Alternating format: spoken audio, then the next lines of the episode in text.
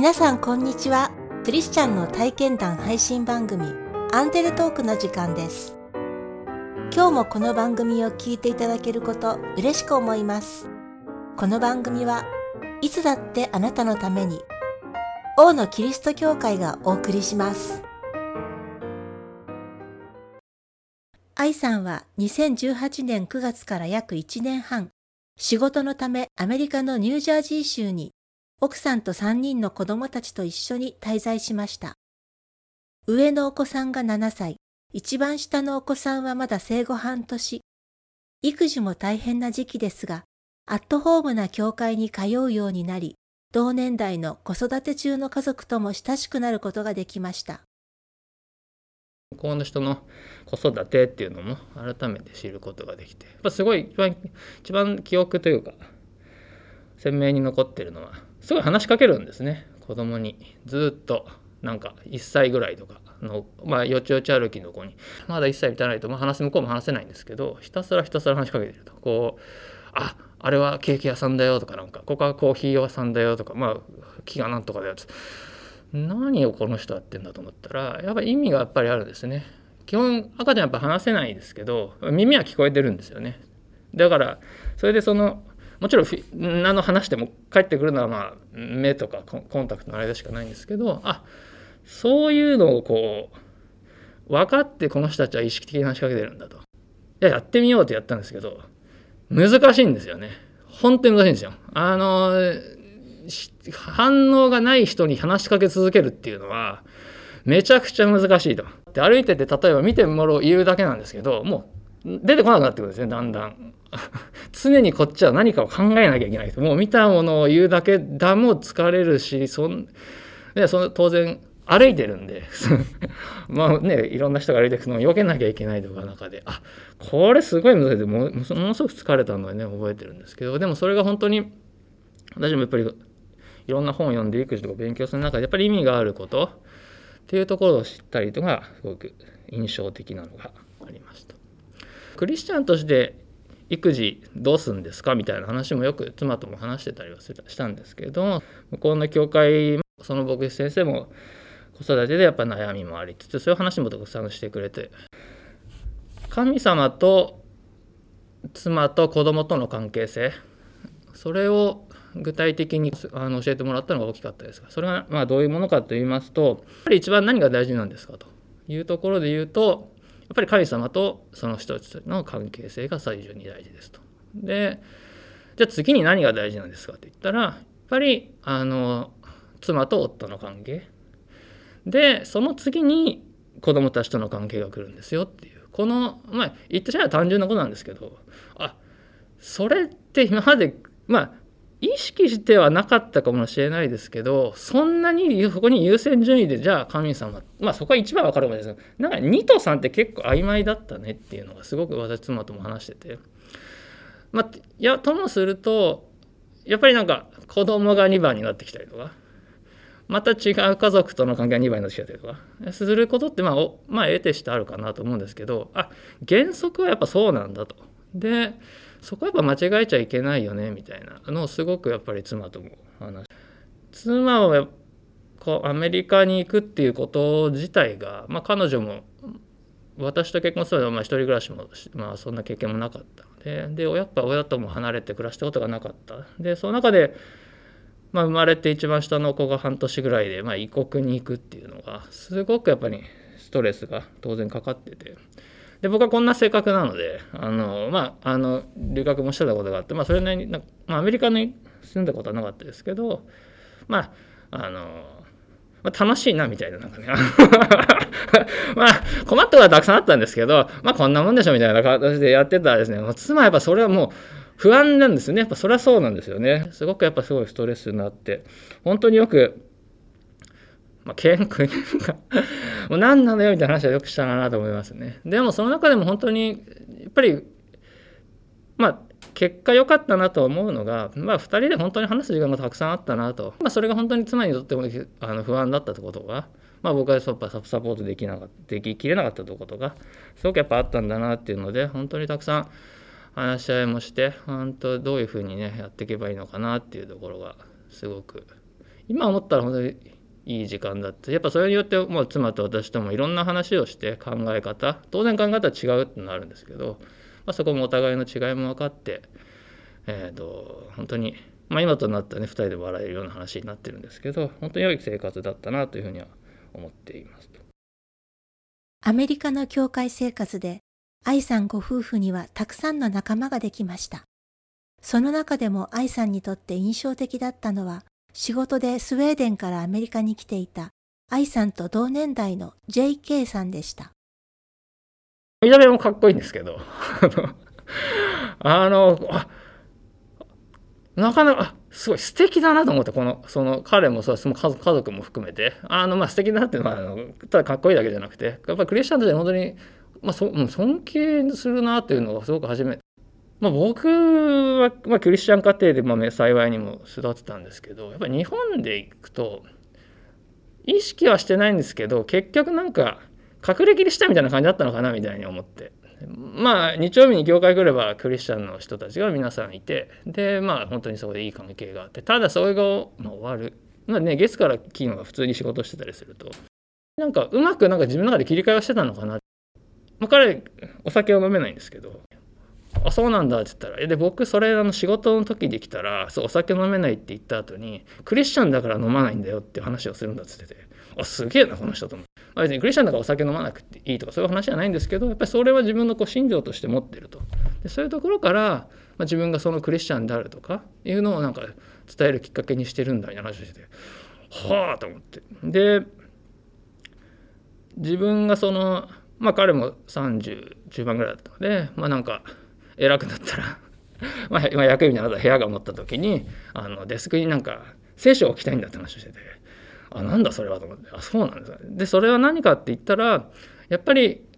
あのまあ、誰かねクリスチャンって言って、まあ、アメリカでも海外であってもそんなに自分が意見クリスチャンクリスチャンです。って言うなんかそれはないんですけど職場特に職場であったらやっぱりそういうところに聖書があるっていうところであの気づくってあの人があこの人はクリスチャンなんだっていうのをやっぱり分かると、まあ、それの励みにはなるんだってで自分もそれをあの励まされたことがあるっていう話をしててあすごいなと思ってこういう歩みも自分もしたいなっていうのがすごくあの思わされてアメリカ駐在を終えて家族で日本に帰国した愛さんはクリスチャンとしての自分の生き方を考えています。まあ、帰っってきてからじゃあ自分としてじゃあどうするんでしょうっていうのがすごくあ、まあ、今帰っても1年半以上経つんですけれどもある中であのやっぱりクリスチャンとして何をする何をする、まあ、クリスチャンとしてどう生きるんですかっていうのがすごく問われてるのかなっていうところでクリスチャンっていうのはやっぱりキリストの名前をもらってるんですよね。キリストのクリスチャンってそこのちゃんと名前をもらってる生き方をしていきたいなと。別に大それあの大きなことをしようとかそういうのじゃないんですけども。やっぱりそういうこう名札を持ってるものとしてね。あのちゃんとそこはそれを何ですかね。はい。あの名札に、まあ、恥ずかしくないというか大されたかもしれないですけどあのそういう生き方を本当にちゃんとしていきたいなっていうので。いつかまた会いたいなと思ったら、まあ、JK とかにも会った時にもねあのちゃんとこういう生き方してましたよとねお互い あの、まあ、彼は彼でちゃんとやってると思うのであのそういうふうにねいつか話せるようになりたいなっていうのは自分の中で思いながらあの思ってることは本当にあります。いろんな人に助けられてあのやってるなっていうのがすごくあの感じたのでやっぱり自分も助けて助けられるところは本当に助けていかなきゃいけないしやっぱりそういうところの本当にあの人と人との関わり方っていうところを本当に大事にしてあのクリスチャンとしても本当に歩んでいきたいなというふうな。愛さんの好きな聖書の言葉をお聞きしました。旧約聖書吉脇14章10節から11節です。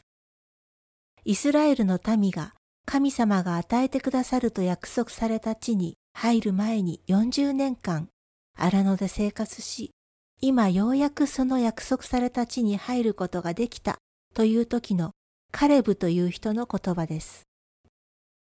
10章11節の今ご覧の通り主がこの言葉をモーセに告げられた時からこの方イスラエルが荒野を歩いた45年間主は約束された通りに私を生きながらしてくださいました。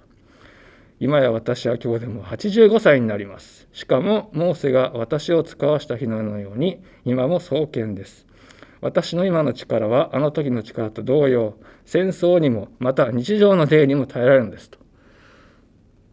40年前にあの、まあ、元気でしたと。同じぐらいですね僕の年も。で85になった時に 今も創建ですと。前線に出してくれと。すごいなこの人と思って。何がってやっぱり神様ができるさできるんですっていうのはねもう。年なんか85だろうと関係ないってもう大好きですねこの年。この聖書の言葉は愛さんのアメリカ滞在と関係があるのですか？そうですね。待つことなのかなと。45年って待てないと思うんですよ。45年。約束45年後になりますって言った時に、まあ、45年って言われればいいと思うんですけど多分45年か言われてないんですよねこのカレブだって40年前に神様いけるって言って反対されてさまよわせてもう本当になるのかって多分迷ったと思うんですよカレブ自身だって。でも多分それは信じたんですね。で僕も僕留学、まあ、フランス、まあ、イギリスとフランスにしたんですけどアメリカに行きたかったんですよ最初は。ニューヨーク大学に行きたかったんですよね。それ何かって、まあ、当時映画がやりたかったのでそこに映画の学科があって留学する時に、そこに行きたいってことをやっぱすごく自分の中で祈ってたんですよね。でもまあアメリカやっぱ、まあ、当時も今もそうですけど物価は全然高いので全然こうお金とかそしたらやっぱり、うん、非現実的だなっていうところでなかったんですけど私が、えっと、駐在っていうのは2018年の8月からです、まあ、その前に1週間と1ヶ月中あの出張した時があって、まあ、1ヶ月、えーと、出張した時には週末にちょっと歩いてマンハッタンにニューヨーク大学ってのがあるんですけど行った時にそこの中に入らなかったですよ。校舎を見た時にですね。自分が行きたかったっていうのは覚えてたんですけどあここかと思った時に自分がずっと祈ってたことを思い出したんですね。あ僕はここに 行きたいって言ってたなっつって。まあそのもう別に今違う道にいたんで関係なかったんですけど、こういう形でやっぱ 叶えさせてくださるんだと思った時に、まあ、すごいね。祈った自分すらも忘れてたことだったのにそこの思った時すごいもう何て言うんですかね。自分が祈っておきながらまあ別にそこに通ってたわけじゃないんですけど、まあ、いろんな形で叶えてくださるんだなっていうのをすごくはいまあ、僕はあのカレブと違ってその 何年か生きなんて全く思ってなかったのでそういう自分の不信仰なものに対してでもやっぱり神様の恵みとしてねほらほらって言ってあのあの私だけじゃなくてね家族も連れてくるって形を本当に与えてくださったことが本当に本当にあのはい感謝のことだと。カレブの生涯を守り抜かれた聖書の神様。愛さんは時代を超えて自分の渡米の希望も聞かれていたことに気づかされたのです。そしてそれはカレブと愛さんだけのことではなく、あなたの将来にも同じ恵みが約束されているのです。王のキリスト教会は地域に開かれたプロテスタントの教会です。最寄り駅は小田急線相模大野駅、北口から徒歩5分です。毎週日曜日の礼拝にぜひお出かけください。詳しくは大野キリスト教会ホームページをご覧ください。いつだってあなたのために